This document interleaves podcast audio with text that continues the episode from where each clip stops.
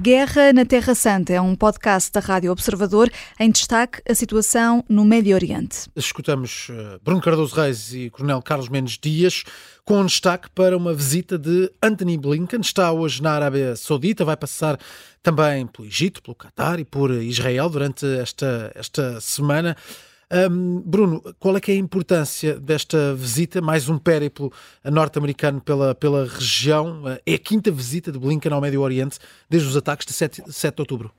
Sim, exatamente, e, mostra bem quais são os países prioritários nesta crise, a par dos Estados Unidos, o Qatar, o Egito, a Arábia Saudita, são no fundo aqueles Estados árabes mais moderados, uh, o, o, Egito vizinho de Israel e de Gaza, uh, e portanto que estão interessados de alguma forma em tentar estabilizar a, a região.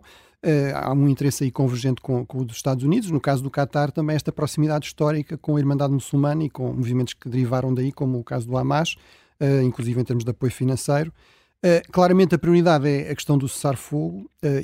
os Estados Unidos querem muito isso. A situação humanitária em Gaza é muito grave. Isso tem um enorme impacto a nível regional e global Uh, e há muito esta ideia de que, no fundo, os Estados Unidos podem resolver a questão. Do meu ponto de vista, isso é um erro. Os Estados Unidos são uma potência muito importante, têm uma grande presença militar por todo o mundo e também no Médio Oriente, são um aliado muito importante de Israel, do Egito, da Arábia Saudita, do Qatar, tem a sua maior base militar no Médio Oriente, precisamente no Qatar.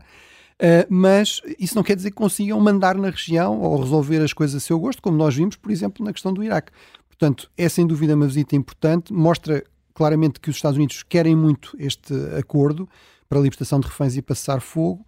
Eu acho que isso é uma pressão importante e, portanto, torna mais provável que esse acordo venha a acontecer, Sim. mas não é garantido porque os Estados Unidos não controlam Israel, não controlam estes múltiplos atores na, na região. São um ator influente, mas não são determinantes.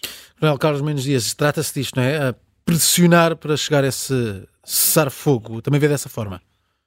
Sim, uh, também acompanho aqui as palavras que já foram ditas, acrescentava também aqui um pouco a lógica da contenção, dado a ação, a ação e reação que os diferentes intervenientes tiveram, com a morte dos militares americanos, com a resposta, etc, etc, e com os úteis, digamos assim, metidos ao brulho. Eu acompanho e, portanto, acrescentava apenas isto, dizer que, factualmente, relativamente a estes acordos, há coisas, há muitas coisas, obviamente, que não sabemos. Trata-se de, trata de, primeiro, de propostas até do Hamas, agora propostas do outro lado e que estão para estudo. Uh, mas quer dizer, se os contendores não quiserem, Hamas, Israel, etc., Sim. os mediadores bem podem forçar que há coisas que podem, são, ou que nesta altura parecem ser inaceitáveis. Por exemplo, não é próprio, os próprios 35 ou 45 dias de trégua, nem a libertação de um refém israelita por 3 a 5 palestinianos.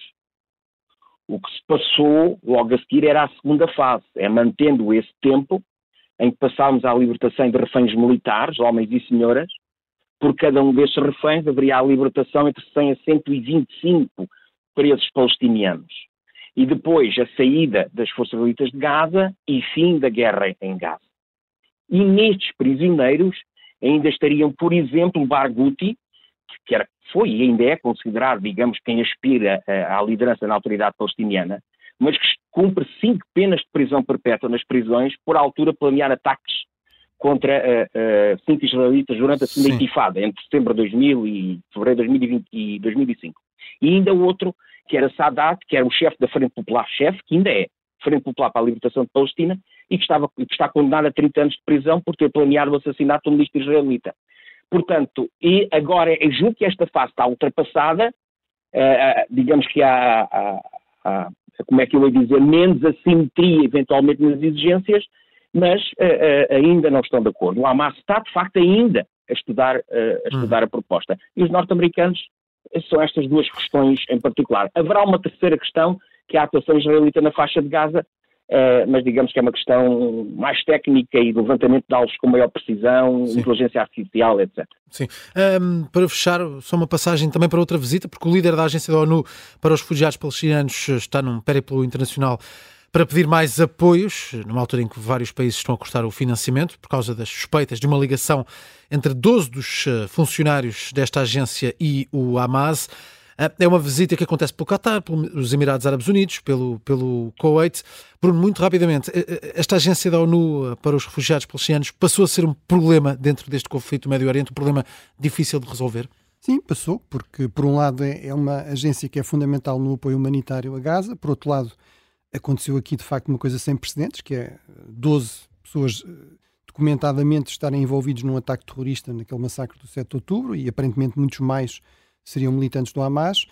Há aqui uma série de países que suspenderam essa ajuda, países, a maior parte dos países ocidentais, que são os principais financiadores de longe. Portanto, é também isso que, que esta visita, inclusive, ilustra, que é a maior parte dos países muçulmanos, árabes, inclusive países muito ricos, Uh, hum. não são os principais financiadores dessa agência aos, dos, que apoia os refugiados palestinianos. O primeiro financiador é os Estados Unidos, depois é a Alemanha, depois é a União Europeia no conjunto, depois são múltiplos países europeus.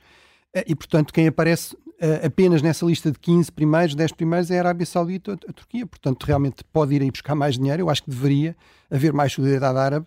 Eh, eu acho que também seria fundamental que a agência respondesse a estas, eh, estes pedidos dos países financiadores, no sentido de mostrar que está a tomar medidas Sim. para, por, por, um lado, identificar estas pessoas, punir, eh, suspender estas pessoas e evitar que isto volte a acontecer.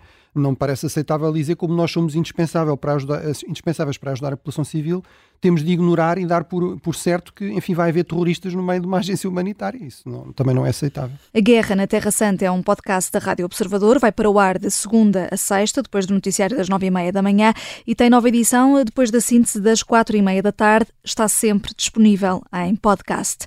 Eu sou a Vanessa Cruz.